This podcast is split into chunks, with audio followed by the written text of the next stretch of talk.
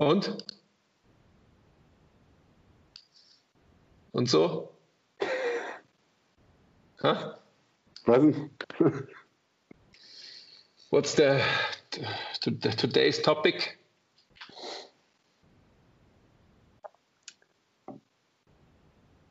Das heutige Thema ist, herzlich willkommen zum MTMT Podcast, liebe Zuhörer und Zuschauer. Mhm. Mhm. Das heutige Training, äh, Training ist immer gut, wenn man, nachdem man schwer gehoben hat, podcastet. Da funktioniert mein Sprachzentrum immer am allerbesten. Okay, zurück zum Thema. Das Thema heute sind die Nachteile von Krafttraining. Wir haben eine DM bekommen vom Sven Knipphals, Shoutout, der hat nachgefragt, ob wir da nicht mal eine Folge drüber machen könnten. Und ich habe natürlich erst zurückgeschrieben, so, ja, pff, Nachteile von Krafttraining gibt es doch gar nicht. Und dann habe ich aber so ein bisschen angefangen, drüber nachzudenken. Und dann habe ich gemerkt, dass das ein ganz schön gutes Thema ist, über das wir mal sprechen sollten. Und dann hast, hast du ja, Andi, heute schon so eine tolle Gliederung und Aufteilung zu dem Thema dir überlegt. Boah, ah, naja. Ich glaube, äh, erst bevor du deine Gliederung, kannst du noch kurz überlegen, bevor du deine Gliederung hier äh, darlegst, Shoutout of the Week. Ich, ich bin dran, oder? Man weiß es nicht. Okay, ich bin heute dran. Go for mein, it. mein Shoutout of the Week heute geht raus an Andy Puddicombe. Ich glaube, so spricht man den aus. Das ist der Gründer von Headspace. Ähm, ist so ein Brite und dem seine Stimme ist zurzeit jeden Morgen in meinem Ohr. Also Headspace ist so eine Meditations-App und ich muss einfach mal einen Shoutout geben, weil. Bromance is the best. Hey, die Stimme ist einfach, wenn ich dem eine Minute zuhöre, bin ich automatisch entspannt und muss eigentlich gar nicht mehr meditieren, mach's dann trotzdem, aber eigentlich reicht seine, seine Stimme. Die streichelt meine Seele und macht einfach glücklich. Deswegen Shoutout. Das war schön. Und jetzt geben wir ab an dich und deine äh, deine Aufteilung. Wie gehen wir das Thema an? Die Nachteile und Gefahren von Training. Ja, ich glaube, dass der, der Hauptbereich, in dem wir uns bewegen werden, ist äh, die Psychologie. Also wenn man das quasi als, als Gliederung, als Einteilung ähm, heranziehen will. Ich glaube, wir können so vorgehen wie, wie auch bei der Atmung, dass wir einfach in drei Teile separieren. Sprich in mechanische, biomechanische, also ja, ich sag mal, körperliche oder den Bewegungsapparat betreffende Aspekte.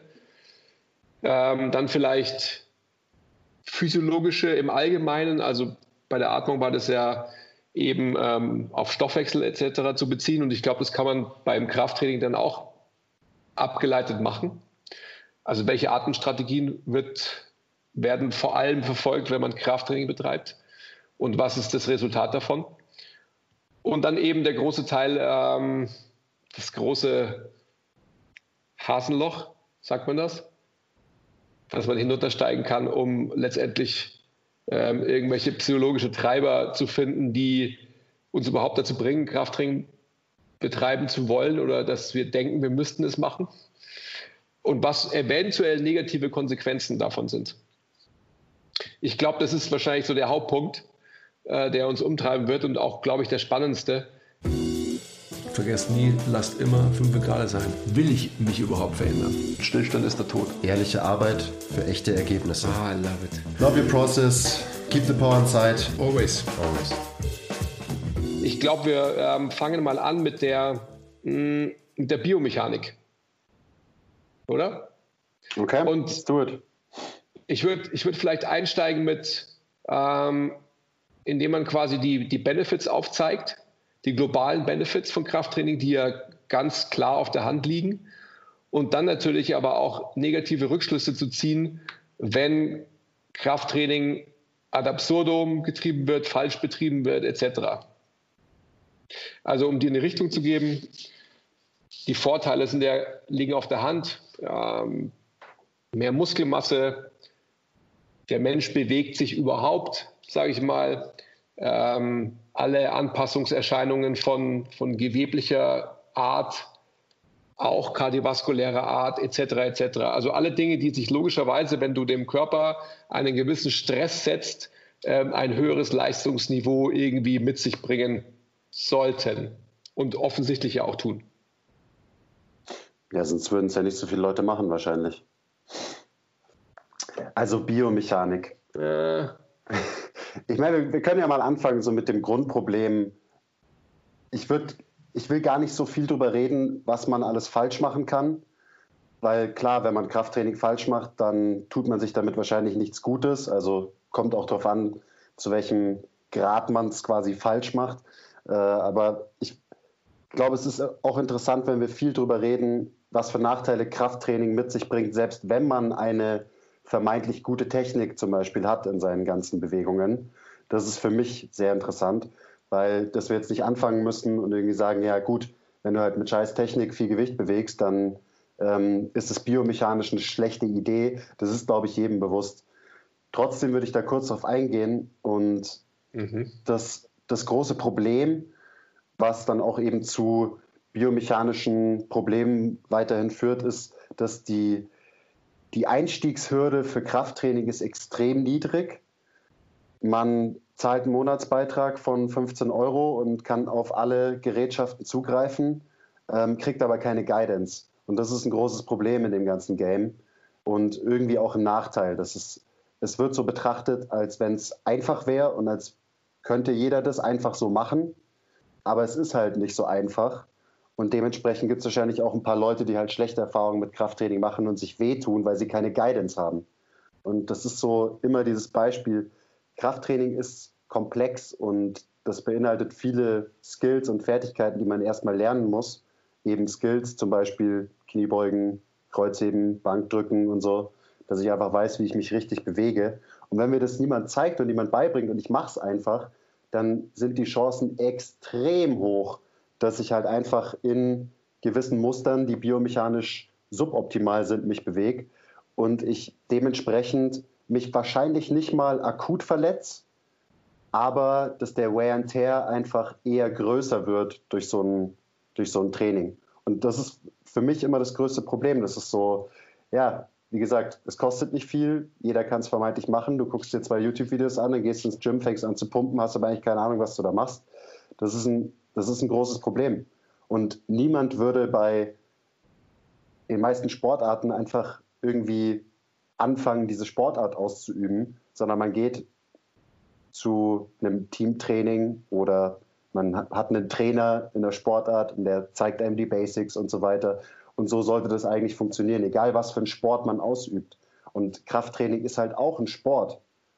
Und das macht es ein bisschen schwierig, weil es nicht so angesehen wird. Und deswegen denkt jeder, er kann einfach ins Gym laufen und halt einfach mal machen. Aber wenn du, weiß ich nicht, Tennis lernen willst, Basketball lernen willst, dann gehst du ja auch ins Sporttraining und jemand, der sich damit auskennt, guidet dich dadurch, bringt dir die Basics bei. Und das fehlt oft. Das ist ein großes Problem. Ein großer Nachteil am Sport Krafttraining. Mhm. Klar. Das sind, glaube ich, so Fakten, die, die für uns alle irgendwie offensichtlich und stimmig sind. Lass uns dann, wenn wir bei dem Punkt sind, gleich nochmal darauf eingehen. Du hast von Wear and Tear gesprochen. An sich muss man natürlich, um äh, Benefits herauszustellen, muss man ja gar nicht, weil wir wollen ja eigentlich eher auf die Downsides eingehen. Aber der Wear and Tear ist da äh, die akute Verletzungsgefahr im Krafttraining ist im Vergleich zu Spielsportarten natürlich viel, viel, viel geringer. Ähm, aber, und jetzt drösel mal das nochmal auf, was du angekündigt hast, also die Biomechanik, selbst wenn ich jemand bin, der, boah, krass, was ist jetzt los? Jetzt höre ich mich ganz anders. Vielleicht sind meine Ohren aufgegangen. ähm, selbst wenn ich jemand bin, der ähm, eben, was du angesprochen hast, sich vermeintlich richtig bewegt in den Bewegungen, die so das übliche Krafttraining mit sich bringt, dann haben wir natürlich zu dem jetzigen Wissensstand, den wir verfolgen, einen ganz anderen Ansatz, weil es einfach so ist, dass ähm, wenn du vermeintlich in der bildlichen Sprache der Disziplin Krafttraining, ähm, und jetzt will ich nicht nur sagen der Broness, sondern auch teilweise von Fitness Professionals angesehen, eine Kniebeuge nach außen hin gut machst, und schön machst, trotzdem letztendlich einen übermäßigen Wear and Tear, weil du einfach eine kompensatorische Strategie verfolgst, um diese Bewegung auszuüben. Das heißt, es ist keine natürliche, was auch immer natürlich dann in diesem Kontext bedeutet, natürliche Anwendung mehr einer Bewältigungsstrategie der Aufgabe Kniebeuge, sondern es ist im Endeffekt einfach so, dass du durch die, ja, durch das Wissen, was du dir gedacht hast, richtig anzueignen, ähm, im Sinne von einer richtigen Kniebeuge, einfach ein, ein, ein Bild einer Kniebeuge ähm, zeigst, was letztendlich einfach gewisse Strukturen dauerhaft überlasten wird. Und da ist natürlich einfach ein großer, ein großer Punkt von Krafttraining und eine große Gefahr, dass Menschen, die sich in diesem Krafttrainingsgame bewegen und darin aufgehen, diese Verhaltens- und Bewältigungs-, Bewegungsstrategien von einer Kniebeuge, von einem Deadlift, von einem übergeartschten Bench Press in ihren Alltag mitnehmen und quasi diese Haltung, die sie adaptieren in diesen Bewegungen, in diesen Krafttrainingsbewegungen, auch als normale Bewegung ansehen und die dauerhaft annehmen. Und das dann letztendlich, Thema Atmung hatten wir ja in unserem Nerd Talk und den solltet ihr euch anhören, vielleicht auch als ähm, Begleitung oder dann auch Vorbereitung äh, retrospektiv. Der, der, ist wahrscheinlich noch nicht online, also falls ihr euch fragt, von was reden wir, unser zweites Podcast-Format, was immer am Mittwoch rauskommt, ich glaube, der, der Atmungs-Podcast war die dritte Folge, also es kann sein, dass der erst noch rauskommt. Okay. Das Verständnis gerade. Aber das, ist, das macht auf alle Fälle Sinn, sich das dann auch nochmal reinzuziehen, weil es einfach total zusammenpasst. Mhm. Also sprich, wenn man einfach äh, Krafttraining an sich, so wie wir es gelernt haben alle, bringt gewisse ja, Prädispositionen mit sich. Das heißt, der Körper wird in gewisse Körperhaltungen, gewisse Positionen biomechanischer Art gebiased, also hat eine Tendenz in eine gewisse Richtung, dass gewisse, vor allem Atmen, äh, Atemstrategien ermöglicht werden oder eben verhindert werden. Und wenn ich quasi die Bilder, die ich letztendlich Chest up, Knees out im Squat ähm, adaptiere und für mein normales Leben anwende, dann raube ich mir extrem vieler Bewegungsoptionen. Mhm. Also ich glaube, das Schlüsselwort in dem Bereich Biomechanik, das hast du auch gerade gedroppt, ist Kompensation, dass man eben kompensiert, dein System, dein Skelett ähm, dein, ganzes, dein ganzer Körper kompensiert, um Bewegungen im Gym eben auf eine gewisse Art und Weise ausführen zu können. Und diese Kompensationen führen dann oft, auch nicht immer und meistens passiert wahrscheinlich auch nichts, aber oft eben langfristig zu Problemen.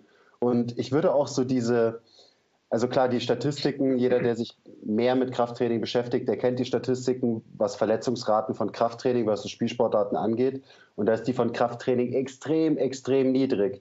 Aber ich würde diese Statistiken trotzdem in Frage stellen, weil die wahrscheinlich nicht beinhalten, was für eben langfristige Abnutzungserscheinungen, nenne ich es jetzt mal, ähm, regelmäßiges Krafttraining eben so mit sich bringt. Und wenn man dauerhaft kompensiert für irgendwas, dann wird es langfristig wahrscheinlich zu Problemen führen. Also ich kann mir gut vorstellen, dass die ähm, akuten Verletzungsraten auf jeden Fall stimmen, so wie sie halt irgendwie allgemein bekannt sind. Aber die Frage ist, was ist die Dunkelziffer und was für chronische Probleme ähm, entwickelt man durch Krafttraining, weil man eben, was du gerade erklärt hast, in bestimmten Strategien und Tendenzen festhängt und diese Muster immer wieder verstärkt durch immer wieder die gleichen Bewegungsmuster unter hoher Last, muss man natürlich dazu sagen. Ähm, also ist natürlich eine Frage, die ich nicht beantworten kann, aber du kannst sie zum Beispiel ganz gut beantworten, weil ich meine, dein Körper zeigt dir ja den, den Wear and Tear und bei dir ist es ja ganz klar, äh, behaupte ich jetzt mal, dass es vom jahrelangen Krafttraining kommt. Mm, definitiv. Also ich habe mir aufgrund der, der, der Tatsache zu denken. Und deswegen äh, ist es spannend, was du gerade gesagt hast. Ähm, du würdest ja als Krafttrainingsbetreibender, und ich glaube, das, das bringt es auf den Punkt, als Krafttrainingsbetreibender, der du schreibst dir selbst zu, gute Techniken in deinen Bewegungen zu haben. Also gehen wir mal vom Deadlift aus. Du machst einen Deadlift und machst Deadlifts und machst Deadlifts und wirst besser, wirst stärker deine Technik wird irgendwie immer besser, wird ökonomischer, du kannst eben dann effizienter heben. Ähm, gehst aber nach jedem Deadlift-Training irgendwie raus und denkst dir, boah, fuck, mein unterer Rücken ist einfach, ist einfach busted. Ist platt für drei Tage, um sich dann letztendlich von diesem Stress, und du kannst es vielleicht gar nicht beschreiben, was für ein Stress du spürst, aber es ist insgesamt ein globaler systemischer Stress, wieder zu erholen. Und das kann nicht Sinn der Sache sein. Also wenn ich immer dieses Erlebnis als Ergebnis habe, dann muss ich das doch hinterfragen. Ja? Und das macht aber einen Krafttrainingsbetreibender nicht, sondern seine Argumentation ist wahrscheinlich eher, ja, okay, ich muss noch mehr deadliften, weil dann wird es irgendwann mal besser. Ja? Wenn ich aber dann noch mehr deadlifte, viel, viel. Ja, genau. Wenn ich dann noch mehr deadlifte und dann quasi stärker in diesem System werde, das ich anwende, dann werde ich stärker in diesem System, ähm, was aber letztendlich dein Lieblingsbeispiel Gesundheit und Leistung, dieses Spektrum, dann werde ich mich einfach noch viel extremer nur in die Leistung entwickeln. Ja? Und dieser Aspekt Gesundheit fällt immer mehr weg. Der ist überhaupt gar nicht mehr zu sehen. Und weil ich letztendlich nicht diesen Weitblick, na, das ist falsch, weil ich nicht das Verständnis und das Wissen habe, was Biomechanik überhaupt bedeutet, sondern halt nur in dem einen Extrem festhänge und nicht wandern kann auf diesem Spektrum und immer quasi nur in einer Strategierichtung festhänge, werde ich diesen Wear and Tear, so wie ich ihn erlebe, bekommen. Ganz klar. Also bei mir ist es äh, nicht unbedingt der untere Rücken auch, aber vor allem einfach so diese, ähm, ich sag mal, freie Endrange meiner Hüftgelenke. beidseitig, definitiv. Also einfach, wenn man sich anschaut, in was für eine Situation man sich äh, manövriert, wenn man einfach halt mit Chest up, Knees out beugt und beugt und beugt sein ganzes Leben lang und auch hebt, wie auch immer, ähm, dann kann es einfach nicht etwas sein, was man anstrebt. Natürlich muss man auch sehen, dass dieses Wissen, was jetzt so hoffentlich Einzug halten wird die nächsten Jahre in unserer Fitnessbranche, dass das natürlich eins ist, was, das ist ja kein neues Wissen, es ist im Endeffekt nur ein Wissen, was für die Leute, die diese Fitnessbranche anführen, marketingmäßig zu schwer war, um es quasi auf den Punkt zu bringen, um es weiterzugeben. Und deswegen, das ist jetzt keine Verschwörungstheorie, sondern das ist einfach ein Fakt. Und deswegen sind wir immer noch nicht an dem Punkt, dass quasi jeder sich tatsächlich gut bewegt oder optimaler bewegen kann oder natürlicher bewegen kann. Weil natürlich kann ich einen, einen Deadlift und einen Squat in einem ja, Arch, in einer ja, Extensionsstrategie bewältigen. Aber das sollte ich halt nicht immer machen ja, und sollte auch die Möglichkeit haben, dass ich ähm, Bewegungsaufgaben ähnlicher Art anders bewältige als in, in diesem Muster. Ich hoffe, ich bin nicht schon wieder zu ja, nee, abge abgefreakt. Okay. Also gerade was du jetzt am Ende gesagt hast, ist ja ein super, super wichtiger Punkt, dass man die Gefahr besteht einfach im Krafttraining, dass man immer im gleichen Muster drin hängen bleibt. Und das ist eben ein Problem langfristig. Aber wenn man es schafft, eben nicht immer mit jeder Übung quasi die gleiche global, globale Strategie zu verfolgen, sondern da auch regelmäßig rauskommt, dann ähm, müssen Performance und Gesundheit sich nicht voneinander, voneinander trennen, sondern die können parallel quasi weiterlaufen und du kannst beide Bereiche gleichzeitig verbessern. Du kannst deine Leistungsfähigkeit verbessern und deine Gesundheit gleichzeitig.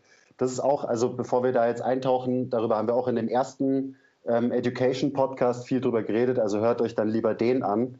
Ähm, sonst bleiben wir jetzt noch eine halbe Stunde nur bei dem Thema Biomechanik hängen. Aber ich glaube jetzt mal abschließend zum Punkt Biomechanik kann man sagen, es besteht einfach die Gefahr, dass man gewisse biomechanische Strategien ähm, dauerhaft verfolgt, da drin festhängt, dein Körper nichts anderes mehr kann. Dadurch verlierst du Bewegungsoptionen, verlierst Bewegungsvariabilität was immer was Schlechtes ist und die Chance erhöht, dass du langfristig irgendwelche Probleme und irgendwelche Schmerzen entwickelst. Mhm. Ja, Punkt. Gut. Ähm, absoluter Nerd-Talk, absolut, ähm, absoluten Bock habe ich darauf einzugehen, weil es natürlich einfach ein unglaublich wichtiges Thema ist. Aber du hast schon recht, das, das ufert aus sonst. Lass uns weitergehen. Was ist denn ähm, mit, mit Atemstrategien im Krafttraining. Und ähm, was ist die Ableitung davon? Sammelt Krafttraining durch die Atmung, die man vermeintlich an den Tag legt, eher Stress an oder ist die von Vorteil für Stressbewältigung?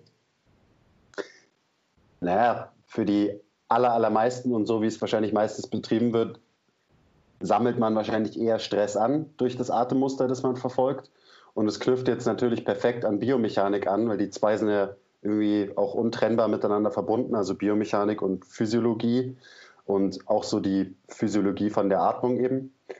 Also jetzt mal als Beispiel, wenn, wenn du eben in einer vermeintlich guten Haltung bist, weil du viel Training machst. Das heißt, du hast Imaginary Lat Syndrome, Deine, streckst immer deine Brust raus, ähm, du hängst in einem Extensionsmuster drin, weil das sieht gut aus und irgendwie ist das angeblich eine gute Haltung.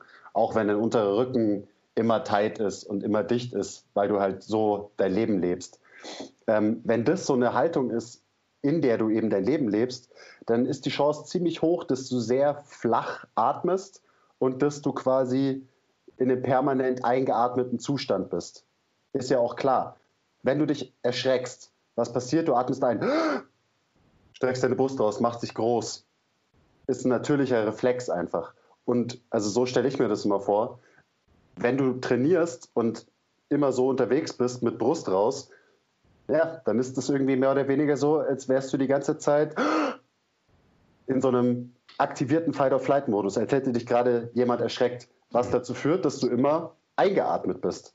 Und eingeatmet sein und auch der Vorgang vom Einatmen ist einfach was, was dein Nervensystem eher in ähm, einen sympathischen Zustand shiftet und der dich eher in einem Fight-or-Flight-Modus hält. Also generell in einem gestressten Modus.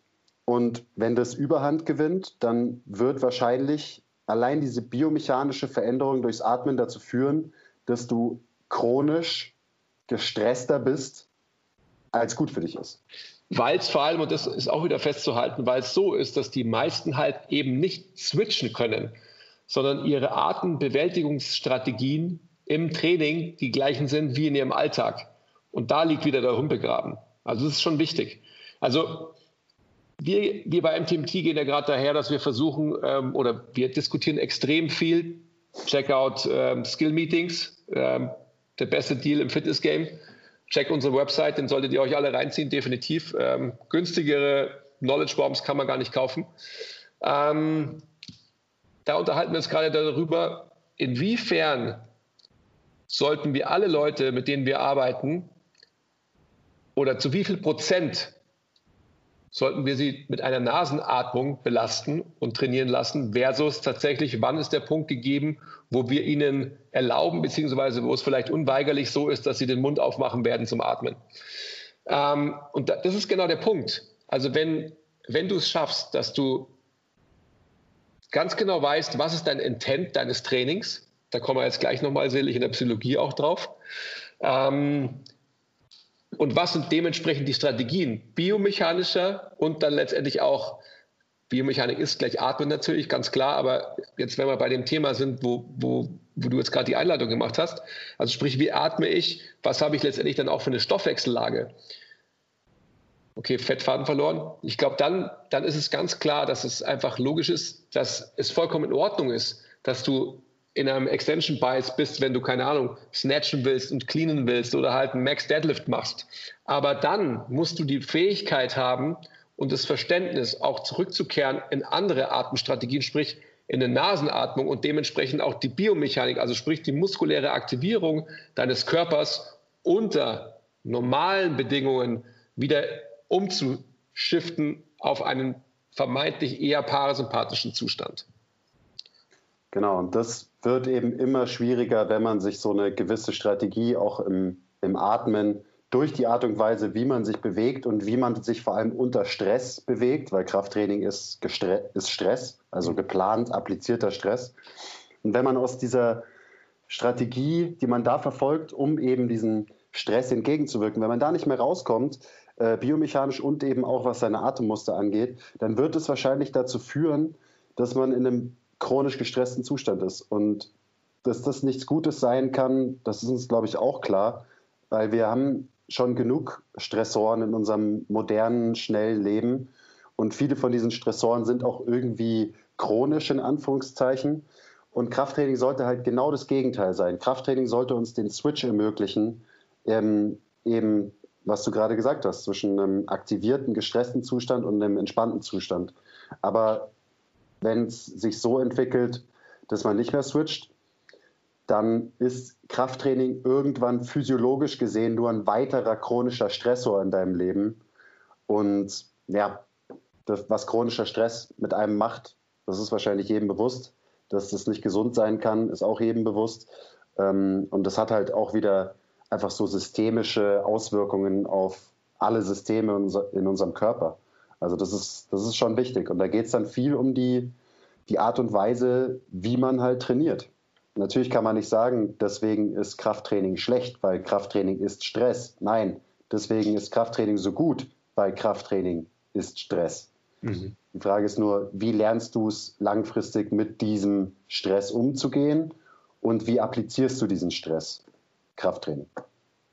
Lass uns mal jetzt, weil das ist ja schon wieder so unglaublich und Detail, was wir sprechen, lass uns so ein bisschen globaler werden. Also was mir auffällt, ist, dass so Krafttraining heutzutage ist so, it's a thing. Also jeder, jeder Dude irgendwie so ab, äh, weiß nicht, ab welchem Teenageralter macht irgendwie Krafttraining. Und es gibt halt natürlich so gewisse äh, Jugendstyles, wie man auch auszusehen hat, äh, wenn man Krafttraining betreibt und so weiter. Also ähm, gestern war ich wieder mit der Pina unterwegs und habe dann so einen jungen Kerl gesehen, der war, der war höchstens, also wirklich höchstens 17 und hatte einen Ärmel, also natürlich auch ähm, überenges T-Shirt an und so weiter, dass man es auch gesehen hat und so. Ähm, fair enough. Worauf ich jetzt hinaus will, ist, wir sind die größten Befürworter von Krafttraining, das wisst ihr. Ich sehe die Gefahr dahingehend, dass Krafttraining als, das ist eine gewisse Kultur, sage ich fast. Also wie so eine, ja, eine Subkultur, eine Jugendkultur, will ich fast sagen. Es ist äh, schick, das zu machen. Man muss es fast machen. Ich sehe das große, äh, die große Gefahr dahingehend, dass Krafttraining so eindimensional bleibt. Das Krafttraining, du pumpst halt ein bisschen und hast aber ansonsten irgendwie, also du hast als Outcome, was du verfolgst, nur die Veränderung, die, die bildliche Veränderung deines Körpers. Alles andere ist dir eigentlich egal. Dass es dich vermeintlich gesünder macht, ist dir wurscht. Und ich kann es auch so ein bisschen nachvollziehen als Jugendlicher. Ich meine, ähm, über Rauchen, Saufen und wie du sonst dein Leben lebst, muss man ja gar nicht reden und so weiter. Worauf ich nur hinaus will, ist, dass Krafttraining ist ähm, letztendlich schon auch so mit der Gefahr einhergehend, dass, dass es nur Körperbild getrieben ist.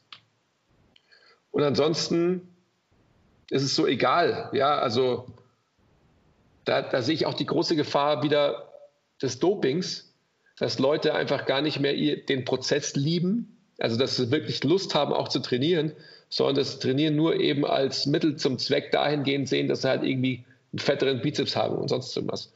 Und da kommen dann Drogen relativ schnell ins Spiel. Ist es jetzt gerade die Überleitung zur Psychologie? Naja, ich, am Ende des Tages ist ja alles sowieso ähm, ineinander verwoben. Ähm, aber ja, das ist eine Überleitung zur Psychologie, dass wir einfach da so ein bisschen globaler drüber sprechen, weil sonst verfangen wir uns, wie gesagt, äh, weiterhin in biomechanischen Themen. Ähm, und auch die, auch die, ich sag mal, Physiologie, sprich auch die Atmung und in welchem Zustand man gestresst oder weniger gestresst sich befindet, ist auch eine unglaublich große Ableitung der Psychologie. Hm, ich glaube, welchen Punkt wir definitiv auch aufbringen müssen bei Körperbild oder Körperbildstörungen, ist definitiv das Thema Ernährung, was einhergeht mit Krafttraining. Unbedingt. Also Thema Ernährung, was ganz eng damit verknüpft ist, aber natürlich auch die, die körperdysmorphe Störung, die man durch Training entwickeln kann, was ja tatsächlich ja, ähm, eine Erkrankung ist. Mhm. Und es ist schwierig, sich dem zu entziehen, wenn man eben in diesen, in diesen Fitness-Lifestyle einsteigt. Also du hast schon gerade gesagt, es ist eine Kultur, ist auf jeden Fall so. Ähm, man trägt bestimmte Kleidung, wenn man halt irgendwie im Fitness-Game ist und äh, präsentiert sich auf eine bestimmte Art und Weise auf Instagram und so weiter.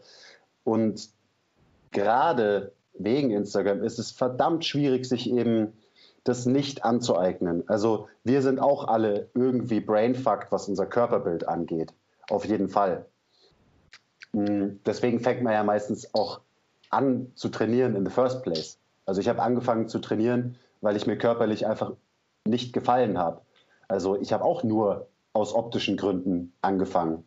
Ich habe zwar behauptet, ja, ich mache das auch fürs Basketball, aber ja, war halt nicht so. Ich wollte einfach nur besser aussehen und ähm, ein paar Muskeln bekommen. Mhm. Und wenn man dann jahrelang in diesem Game drinnen hängt, dann ist es verdammt schwierig, sich und seinen Körper irgendwie halbwegs objektiv wahrzunehmen. Mhm. Und ich meine, das erlebt man ja super, super oft, auch jetzt im, äh, im Training mit, mit Kunden, die dann Transformationen hinlegen, unfassbar viel Gewicht verlieren, aber die niemals auch nur annähernd zufrieden sind und die teilweise sogar noch unzufriedener werden, obwohl sie 10 Kilo verloren haben, mhm. gefühlt. Und noch gestresster werden, weil dann kommt auch noch der Druck dazu, oh mein Gott, ich darf nicht wieder fett werden und so weiter. Und das ist was, das setzt einen krass unter Druck und da kann man jetzt wieder die Brücke zurückschlagen, äh, dann wird Training eben auch zu einem chronischen Stress wieder und nicht zu was Guten, ähm, was es ja ist und immer sein sollte. Mhm. Wir tun uns damit was Gutes. Und so wird es halt ja, psychologisch zu einem chronischen Stress.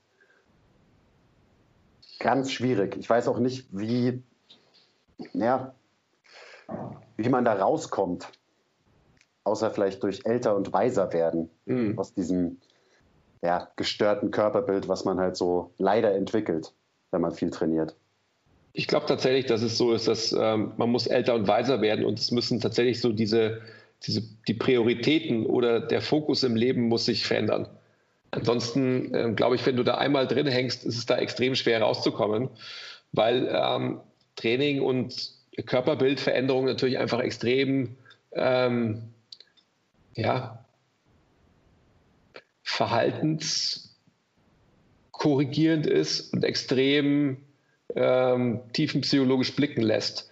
Also warum eben halt, Tony Robbins sagt immer, who didn't love you und so weiter. Welches Defizit glaubst du ausgleichen zu müssen mit mehr Muskeln etc. etc. Also ähm, wie gesagt, je älter ich werde, desto mehr erschließt sich das mir. Ich werde auch persönlich nie frei sein davon, dass ich ähm, irgendwie gut aussehen will, was auch immer das bedeutet.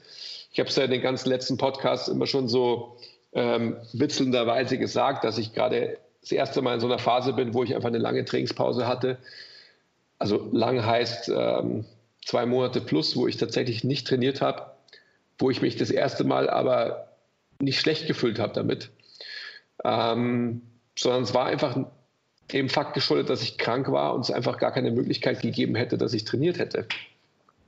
Das wäre früher für mich undenkbar gewesen. Da hätte ich alles irgendwie versucht zu bemühen, um ja trainieren zu können und so weiter, weil ich gedacht habe, dass ähm, diese ganzen Störungen, die man davon trägt durch Training, also auch wieder das Thema Ernährung, das Körperdysmorphie, was du angesprochen hast, so ähm, wie oft habe ich früher teilweise zweimal am Tag trainiert, um zweimal einen fetten Shake trinken zu können um mir die Absolution zu geben, zweimal einen fetten Shake mit Vitago zu trinken.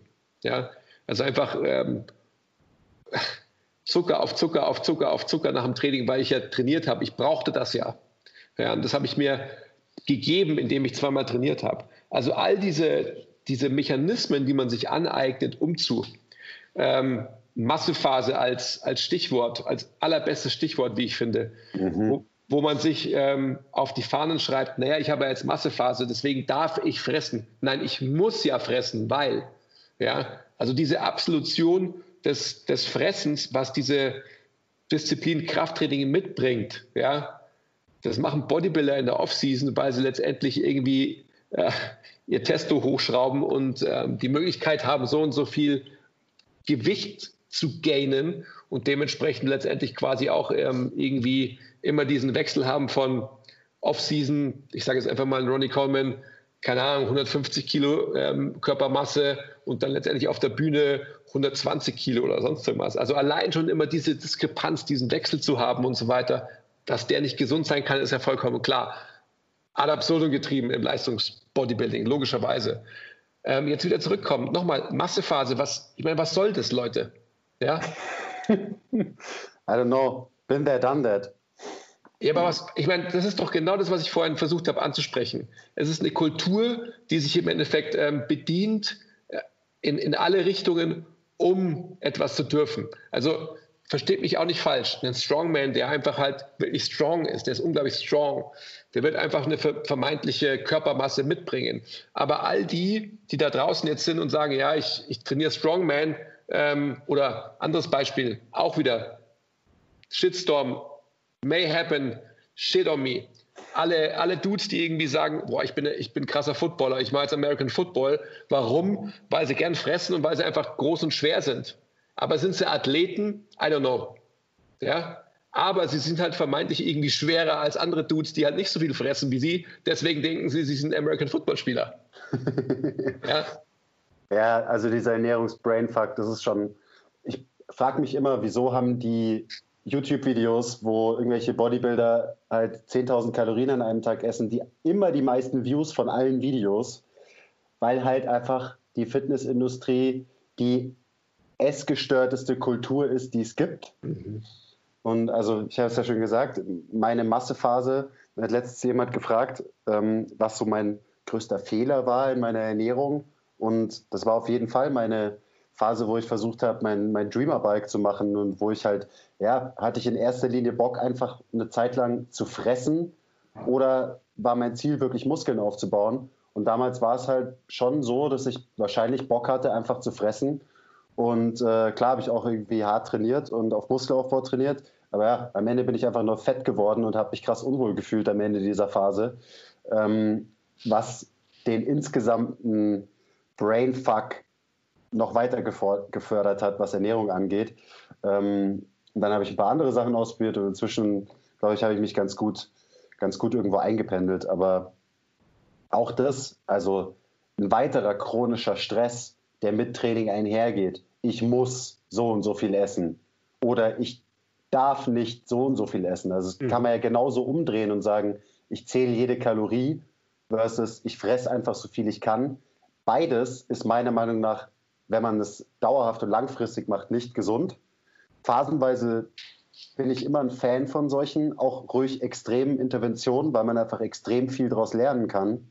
Aber wenn man es nicht mehr anders hinbekommt, ja, dann, keine Ahnung, macht es doch keinen Spaß mehr, oder? Und am Ende ist trainiert man ja, um gesund zu sein. Und um gesund zu sein, also den größten Anteil hat ja die Psyche und dass du einfach mental gesund bist.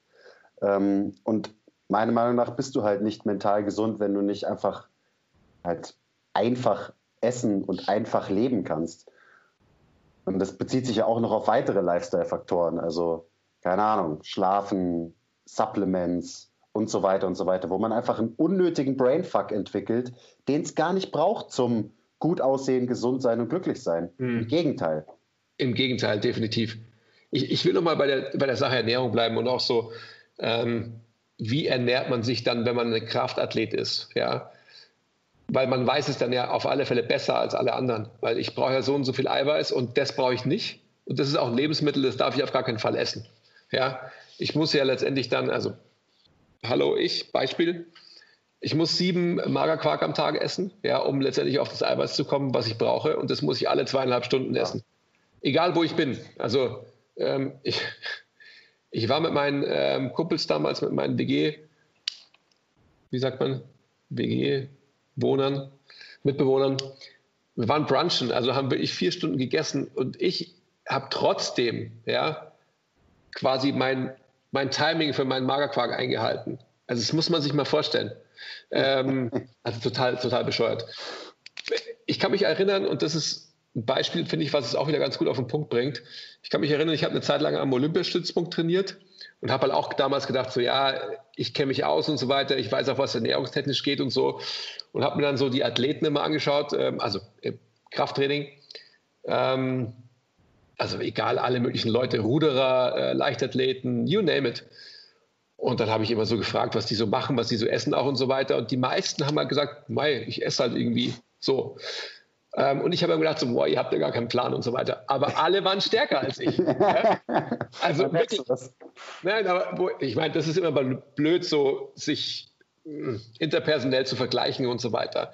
Aber trotzdem ist es einfach so, dass es ein, Beispiel ist, dass es auf den Punkt bringt. Ich in, in diesem Bodybuilding, in diesem Krafttrainings-Game so ganz tief eingesunken, jeden Artikel gelesen von jedem Bodybuilder, den es nur irgendwo gab auf der Welt und sonst irgendwas und gesagt so, ja, ich weiß, wie, wie, wie Training und vor allem wie Ernährung funktioniert und so weiter.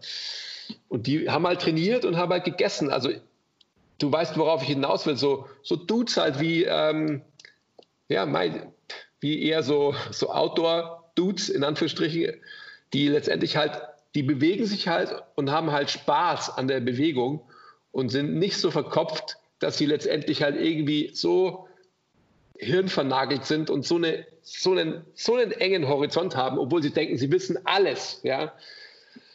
Oh, ja. Verrückt.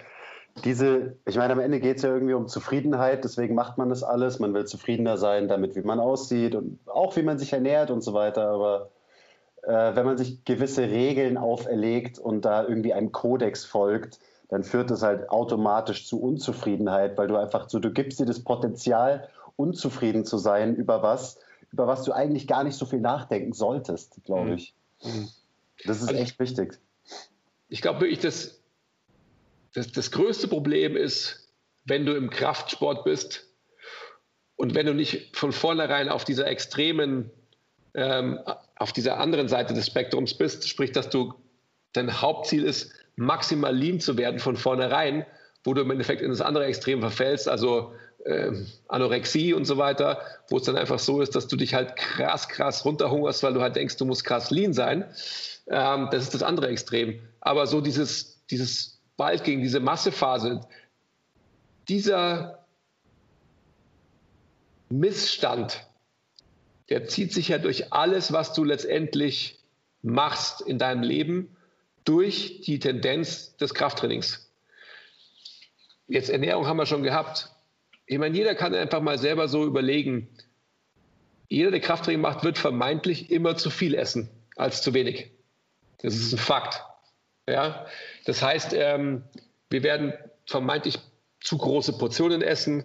Wir werden denken, ah, da ist noch ein Stück Kuchen, esse ich auch noch und so weiter und so fort. Also so dieses, okay, ich höre jetzt hier auf, es war alles lecker und es reicht mir jetzt, das haben wir nicht, weil wir ja immer im Kopf haben, hey, ich brauche ja so viel, ich brauche ja so viel, ich muss ja Masse aufbauen. Und das ist schon im Endeffekt ein, ein krasses Muster, was extrem schwer ist, es wieder abzulegen. Mhm. extrem schwer. Und dann auch die grundsätzliche Frage, so, für was muss man überhaupt Masse aufbauen? Also die meisten Leute, die schon seit ein paar Jahren trainieren, die haben wahrscheinlich mehr als genug, wirklich viel mehr als genug Muskelmasse. Und wenn wir von Physiologie reden, Physiologie ist ja irgendwie so der natürliche Zustand des Körpers, sage ich mal. Und extrem viel Muskelmasse zu haben, ist ja auch nichts Physiologisches, nichts Natürliches, sondern halt was, das wir ähm, durch Manipulation der Ernährung und unseres Trainings irgendwie herbeiführen. Und dann ist auch immer so die Frage, also gerade wäre ich ein Bodybuilder, ich meine, ich bin an einem Punkt, ich habe ziemlich viel Muskelmasse, es ist verdammt schwer für mich, noch mehr Muskeln aufzubauen, weil es eben, weil ich schon ein Level erreicht habe, was eigentlich nicht natürlich ist, wahrscheinlich, in Anführungszeichen. So, würde ich jetzt, wäre ich jetzt ein Bodybuilder und mein Ziel wäre immer mehr Muskelmasse aufzubauen, boah, wäre das ermüdend für mich auch einfach. Mhm. Dann hassel ich das ganze Jahr und zähle jedes fucking Gramm Eiweiß, damit ich am Ende innerhalb von einem Jahr irgendwie ein Kilo Muskelmasse aufgebaut habe oder so. So, das ist für mich auch kein, das ist kein erstrebenswertes Ziel, was mich langfristig irgendwie zufriedener oder glücklicher macht, mhm. sondern halt einfach noch verkopfter und diese ganze, diese ganze Lifestyle-Veränderung, die ja was meistens was sehr Positives ist, dass wenn man anfängt zu trainieren, dann hat man oft so einen Domino-Effekt, dass man halt mehr darauf achtet, was man isst, dass man mehr darauf achtet, dass man genug schläft und so weiter. Und das ist super. Aber wie immer, das Problem ist ganz schnell, eben kippt es alles zu sehr ins Extreme, weil man sich eben, weil man es nicht schafft, sich in der Mitte zu bewegen mhm. auf diesem Spektrum. Naja, weil es halt einfach auch so ist, dass, äh, nehmen wir wieder jüngere Leute, ja, da ist niemand davor gefeit, siehe, siehe äh, mich selbst. Wenn man es einfach so sieht, dass man ähm, in, seiner, in seinem Wertesystem eben nicht nur, ich sag mal, Muskeln als, als wichtig und richtig ansieht, sondern im Endeffekt auch andere physische Faktoren der Leistung. Also allgemeine Fitness, wenn man das als Begriff mal so droppt, mit allem, was dazugehört. Also sich einfach bewegen zu können, vom Stuhl aufzustehen, oder dass man sagt, ach, ähm, irgendwie zwei, zwei Stockwerke Treppen läuft, ohne dass man irgendwie außer Atem ist und so. Und das geht genau in die Richtung, die ich vorhin gemeint habe. Also ich sehe die große Gefahr von, von der Eindimensionalität von Krafttraining, dass Leute einfach ähm, ja, obwohl Krafttraining richtig programmiert so viele Faktoren verbessern kann, werden durch falsche Programmierung und vor allem durch, durch falsche Ziele, die man im Kopf hat, leider diese, diese ja, diversen, mehrfachen potenziellen Benefits von Krafttraining einfach extrem beschnitten. Weil man sich zu sehr auf was spezialisiert. Genau. Und die, die Komplexität von unserem Körper dabei außer Acht lässt. Also es ist ja, da bin ich auch eigentlich das beste Beispiel. Bei mir hat es jetzt irgendwie elf, zwölf Jahre Training gebraucht, bis ich mal an so einem Punkt bin, dass ich wirklich check, was alles, was Fitness für mich tatsächlich bedeutet. Mhm. Und äh, seitdem trainiere ich auch wirklich meine Fitness und bin nicht mehr ja, so spezialisiert auf was. Weil natürlich, ähm, wenn du dich auf irgendwas spezialisierst, dann hat es immer, ähm, dann kostet das was. Wenn du zu viel ähm, von deinen Kapazitäten in eine Sache reinsteckst, dann wird es dazu führen, dass du automatisch weniger Kapazitäten für andere Dinge hast. Also jetzt ganz einfach gesprochen, wenn du nur auf Maximalkraft trainierst, dann wirst du wahrscheinlich kardiovaskulär nicht gut aufgestellt sein, was deine Beweglichkeit angeht, nicht gut aufgestellt sein. Und das sind aber alles Qualitäten, ähm, die in das große Konstrukt Fitness mit reinspielen. Also du bist nicht fit, wenn du einfach nur viele Muskeln hast, aber halt nicht mal drei Stockwerke die Treppen gehen kannst. So, dann hat das hat nichts mit Fitness zu tun. Und das ist ja auch genau die Grundlage, warum halt eben halt Leute mit Muskeln ja im Allgemeinen immer als so eindimensional und fast dümmlich eben angesehen werden. Weil viele eben genau das erfüllen, was du gerade beschrieben hast. Ja. Also ich glaube, die, die Spezialisierung auf irgendwas durch Krafttraining oder generell Fitnesstraining äh, ist, birgt auf jeden Fall viele Gefahren und kann sehr schnell zum Nachteil werden. Mhm. Ähm, und da ist auch wieder so die, die Leistungsverkopftheit ein großer Faktor. Da muss ich auch nur mich äh, ein paar Monate zurückerinnern, als ich unfassbar zahlengetrieben trainiert habe und halt immer das und das erreichen musste in dem Training und auch schon wusste, was ich in drei Wochen erreichen muss in der Trainingseinheit, was für mich persönlich für so viel Druck gesorgt hat, dass Training eben wieder zu einem chronischen Stressor geworden ist, der mir mein Leben nicht besser gemacht hat, sondern eher dazu geführt hat, dass ich noch verbissener und verkopfter war, was sich einfach auf dein gesamtes Leben auswirkt. Mhm. Darauf auswirkt, wie du mit anderen Menschen umgehst, auf deine Stimmung im Alltag auswirkt und so weiter und so weiter. Weil ich einfach viel zu extrem in eine Richtung gehangen bin ähm, ja, was mir Druck gemacht hat, statt mir Druck zu nehmen. Und ich will mich eigentlich bewegen und trainieren, damit es mir besser geht und damit ich ja, weniger Druck habe in meinem Leben mhm. und mehr ja, Leichtigkeit des Seins. Ja, fünf gerade sein lassen. Also einfach so diese, diese Definitionen. Endlich sagst du es diese Definitionen, die man denkt, irgendwie alle in Check haben zu müssen, also die Anforderungen für das Fitness-Game. Wenn ich das und das nicht mache, dann bin ich ja kein richtiger ja, Krafttrainierer oder wie auch immer man es bezeichnen will. Also sprich, äh, wenn uns immer Leute irgendwie beim, beim Ausgehen sehen und wenn sie halt sehen, okay, wir stehen dann draußen mit einem Bier und rauchen eine Zigarette oder sonst irgendwas, wo sie sagen, was? Also so, äh, wo letztendlich einfach so diese, diese Bilder, die Leute im Kopf haben von etwas, nicht erfüllt werden und dann fällt alles gleich zusammen. Also das Gegenteil muss der Fall sein. Also die, die Möglichkeit, alles in deinem Leben Einzug lassen zu können. Das ist das Wichtigste überhaupt.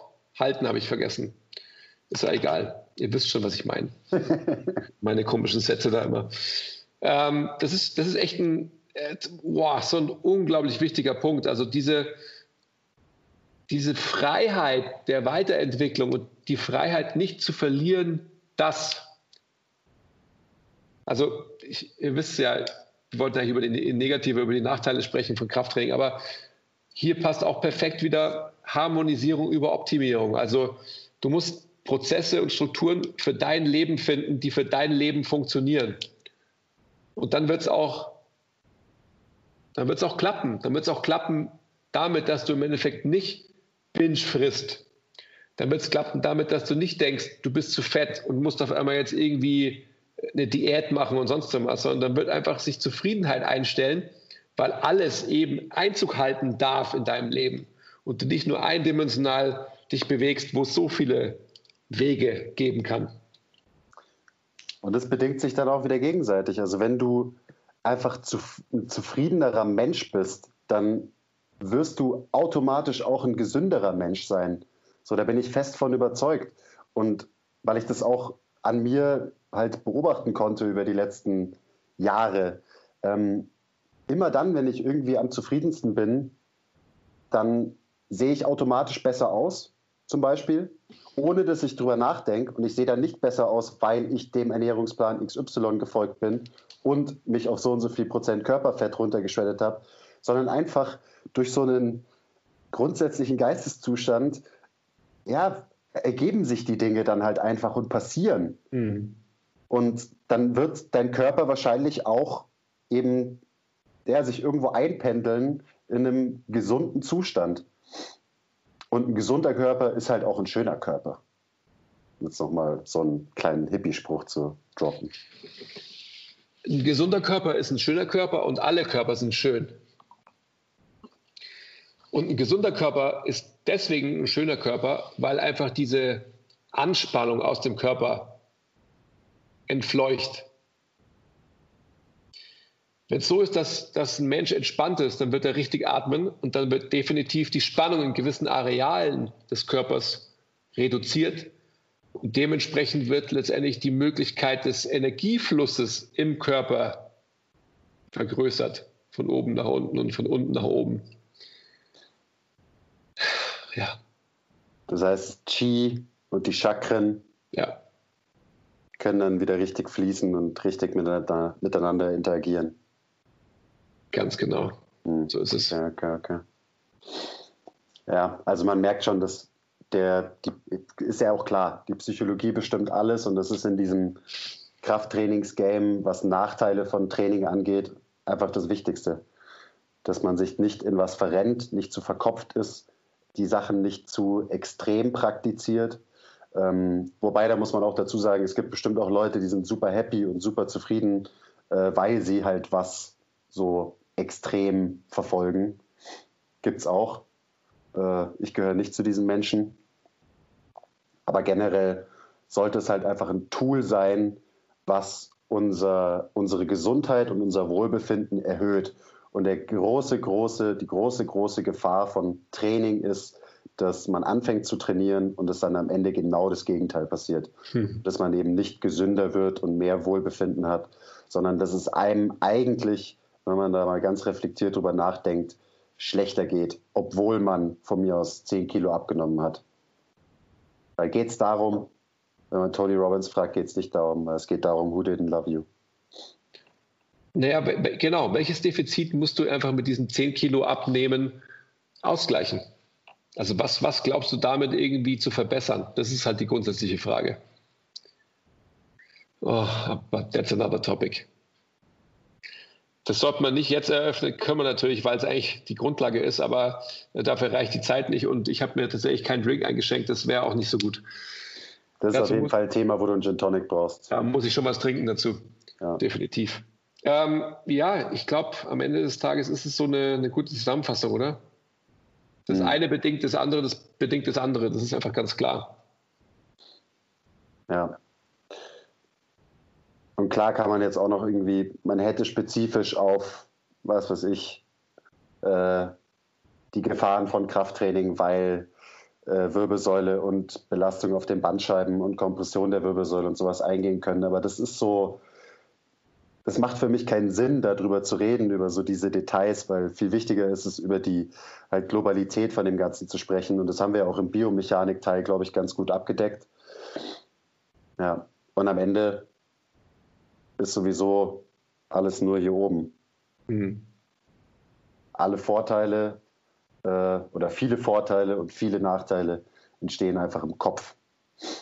Ja, und die Grundlage wieder für die körperlichen ähm, Veränderungen und Anpassungen, die entstehen im Kopf. Also wenn im Kopf nicht die Grundlage besteht, zum Beispiel, ähm, dass ich einen Zustand erreiche der Entspannung und dementsprechend richtig atme, werde ich meine Körperkomposition nicht verändern. Mein Körper wird sich nicht anpassen, weil er letztendlich nie in eine Stoffwechsellage kommt, die Energie richtig bereitzustellen, die ich brauche, um zu, etc., etc., etc. Ja, aber das, das ist schon ein unglaublich spannender Punkt auch.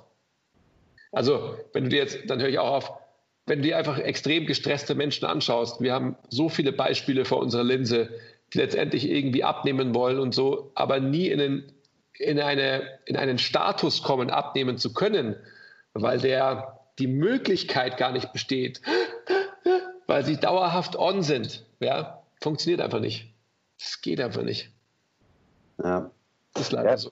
Gerade, also gerade für manche von diesen Type A Personalities, äh, da, ist, da ist vielleicht Krafttraining gar nicht so unbedingt das Richtige, obwohl wir natürlich, äh, ja, ich meine, Krafttraining ist unser Baby. Wir lieben den Scheiß. Aber trotzdem gibt es wahrscheinlich Leute, und das sind dann gerade solche, ja, die sollten vielleicht dann doch lieber ähm, Yoga machen und einfach eine Stunde durchatmen, ein paar Mal die Woche, statt sich noch einen weiteren Stressor aufzuerlegen. Ja, oder eben, und Sie machen es unter der Prämisse, dass es halt stoffwechsellagisch, ist das ein Wort? Ab jetzt, ja. Okay. So effizient für Sie angepasst ist, dass, dass der Stress ein positiver ist und kein Distress auf Ihr System. Also sprich, dass die determinierende ähm, Komponente Ihres Trainings wirklich die Atmung ist, und zwar die Nasenatmung wir spielen ja extrem viel gerade damit, also gerade auch mit verschiedenen Phasen in unserer ähm, Trainingsplanung, in dem Blueprint, den wir bei MTMT erarbeiten. Also es ist schon eine, eine spannende Frage. Da könnte man auch mal eine Roundtable-Discussion dazu machen. Mhm. Das ist, ja, das ist ja eine, eine Frage, die, die potenziell die Weiterentwicklung unserer Disziplin bestimmen kann. mhm. bestimmen wird. Ja, hoffentlich. Ich schaue schon wieder so rot aus, gell, sehe ich. ja, heute, heute siehst du aber besser. Schon gesund aus, finde ich. Gesünder. Besser, besser, als letztes Mal. Auf jeden Fall gesünder. Letztes Mal warst du so lila, lila-isch. So, heute ist wieder okay. halb, halbwegs normal. Ja. Ja, gut, ich würde sagen, let's call it a day, oder? Ja. Wer ähm, war der? Hatte, haben wir einen Shoutout schon gegeben an den, an den jungen Mann, der das gefragt hat? Äh, ja, am Anfang habe ich einen Shoutout gegeben. Sag's nochmal bitte. Weil mein Gedächtnis ein Sieb ist, habe ich es natürlich schon wieder vergessen und habe jetzt den Namen schon wieder.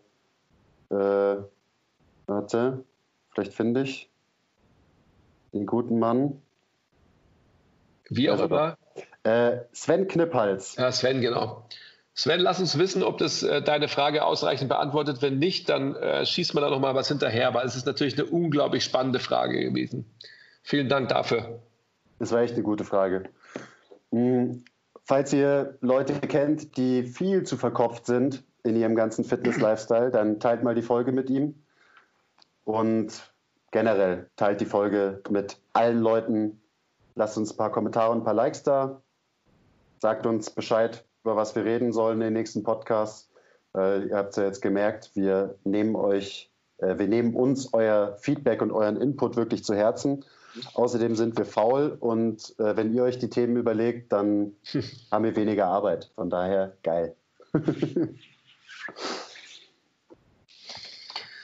ja, gut. Auf bald, oder? Ja. Atmet durch die Nase, atmet aus, vor allem nach eurem Training. Geht draußen die Sonne. Und bis zum nächsten Mal. Mhm. Vielen Dank für eure Aufmerksamkeit. Dankeschön. Habai!